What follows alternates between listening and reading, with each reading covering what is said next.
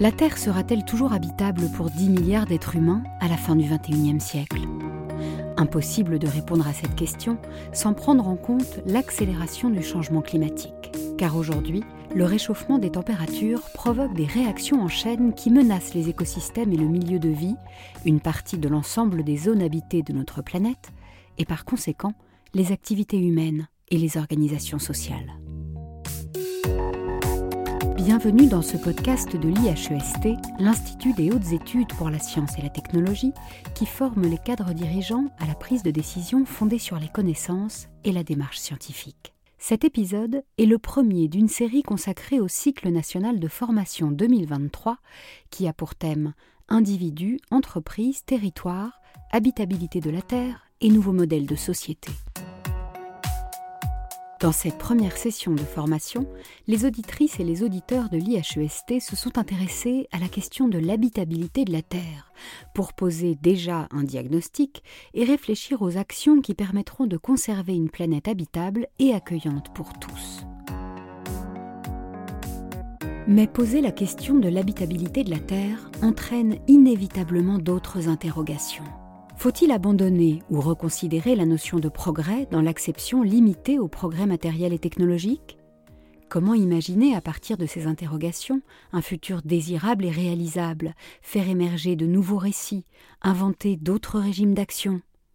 À quelle échelle devons-nous agir? Celle de l'individu, du collectif ou plus largement du territoire? Pour éclairer les auditeurs, des scientifiques viennent apporter leur expertise tout au long du cycle de formation. Voici deux éclairages qui posent la question de manière différente. Le mathématicien et économiste Ivar Ekland et la philosophe Catherine Larère. Ivar Ekland, professeur à l'Université de Paris-Dauphine, s'appuie sur les mathématiques pour appréhender différents modes de changement susceptibles de modifier l'équilibre climatique. D'un point de vue mathématique, trois modes de changement peuvent affecter un équilibre la transition, la bifurcation et la catastrophe. Pendant longtemps, la Terre a été un exemple d'équilibre en renvoyant la chaleur qu'elle recevait. Durant 50 000 ans, l'équilibre a été relativement stable, mais depuis un siècle et demi, la Terre n'arrive plus à renvoyer toute l'énergie thermique qu'elle reçoit et elle commence à chauffer. On a gagné un degré et demi depuis 1850, alors que jusque-là, les oscillations étaient d'un degré maximum par millénaire.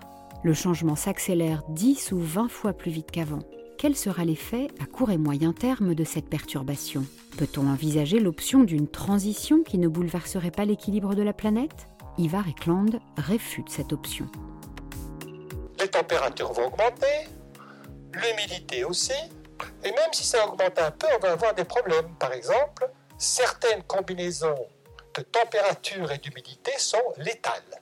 Si vous avez 40 degrés, il va, il va plus souvent faire 40 degrés, il va y avoir plus souvent des taux d'humidité de 100%. Et si vous avez les deux, vous ne pouvez pas vivre à l'extérieur plus de 4 heures.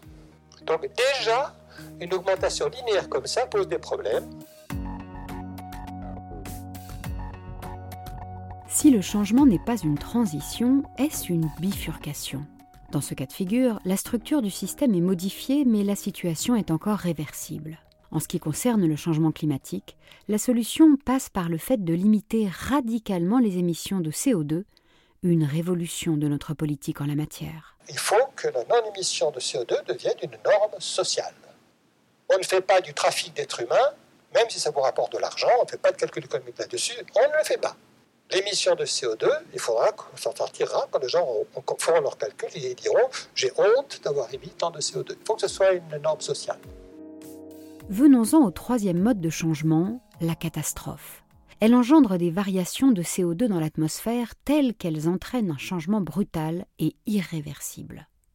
Les océanographes s'intéressent de près aux effets du réchauffement sur le Gulf Stream, redoutant que ce courant ne puisse plus remplir son rôle de régulateur thermique de l'océan dans les années à venir. Un changement climatique irréversible qui risque de bouleverser l'équilibre de toute notre planète. Mais Ivar Ekland ajoute un quatrième mode de changement possible dans l'équilibre du climat qu'il nomme l'imprévu. Rappelons que si les climatologues ont identifié depuis longtemps des seuils planétaires, certains d'entre eux sont positifs, comme le scénario dans lequel le Sahara pourrait reverdir. S'il est difficile d'appréhender avec précision tous les changements qui vont bouleverser l'équilibre climatique, on peut d'ores et déjà se poser la question que signifie habiter sur Terre? Une question qui oblige à réfléchir au préalable au lien entre le global et le local. Le dérèglement climatique est un phénomène éminemment global car les émissions de gaz à effet de serre se déploient dans l'atmosphère indépendamment de leur lieu d'émission. Mais les réponses, elles, sont locales, notamment du point de vue des transports. Catherine Larère, philosophe et professeure émérite à l'université Paris 1 Panthéon-Sorbonne, insiste sur la distinction entre la Terre où nous vivons et la Terre dont nous vivons. Deux terres qui sont de plus en plus déconnectées l'une de l'autre. La Terre dont nous vivons, c'est celle où on nous propose des, fraises euh, à Noël, hein, euh, des citrons euh, d'Afrique du Sud en, septembre. C'est aussi, comme nous l'avons appris au moment de la pandémie, ben, c'est du paracétamol qui est produit en, Chine et qui, ben, si le Covid revient en Chine, on a du mal à en, avoir en Europe. Alors, cette terre dont nous vivons, on peut dire qu'elle représente l'échec d'une globalisation qui caractérise la modernité et que c'est pas pas tellement qu'il en faut 2, 3, 4, 5 ou 6, c'est qu'il n'y en a pas, hein, il n'y a pas de terre qui soit de taille à contenir l'idéal de progrès, d'émancipation, de développement euh, qu'apportait la modernité. Le mouvement locavore, qui prend de plus en plus d'ampleur, vise à reconnecter la terre dont nous vivons et la terre où nous vivons en prenant la consommation de nourriture produite dans un rayon restreint autour de nos lieux d'habitation. Réfléchir à l'habitabilité de la Terre conduit à repenser nos modèles de société, car il ne peut y avoir de croissance illimitée sur une Terre limitée. Pour dénoncer une survalorisation de la globalisation, Catherine Larère se réfère à Montesquieu et à la définition qu'il donnait de l'habitabilité au XVIIIe siècle. Les hommes, par leurs soins et par de bonnes lois, ont rendu la terre plus propre à être leur demeure. À travers ces soins et ces lois, Montesquieu définit non pas une entreprise technique, mais une écologie politique dont nous pouvons nous inspirer aujourd'hui, selon la philosophe. Si la globalisation écologique a été nécessaire pour lancer l'alarme sur la gravité de la situation, elle ne peut pas indiquer ce qui doit être fait précisément. Il est donc souhaitable, comme le disait Montesquieu, d'allier les soins et les lois en valorisant les initiatives locales, qui, selon Catherine Larère, sont les seules réponses effectives pour mener à bien la transition écologique. Si on n'arrive pas à intégrer dans des politiques les initiatives autonomes de la société civile, on n'y arrivera jamais et que donc avoir une idée purement de gouvernance, mais au sens quasiment autoritaire de la gouvernance, sans penser que le changement climatique existe, les gens sont en train de changer, ils ont des initiatives, et c'est en s'appuyant sur ces initiatives qu'on arrivera à faire quelque chose. Je crois qu'on peut peut-être appeler ça une aide scientifique à la décision, mais c'est une aide prétendument scientifique à l'échec.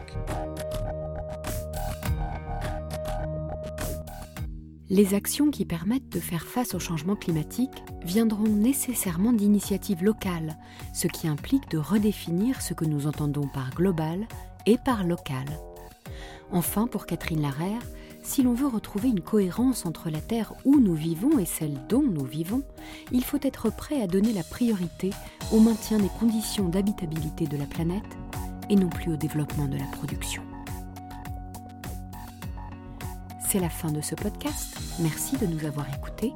La prochaine session de formation du cycle national de l'IHEST s'intéressera à l'entreprise entre intérêt privé et intérêt général. À bientôt!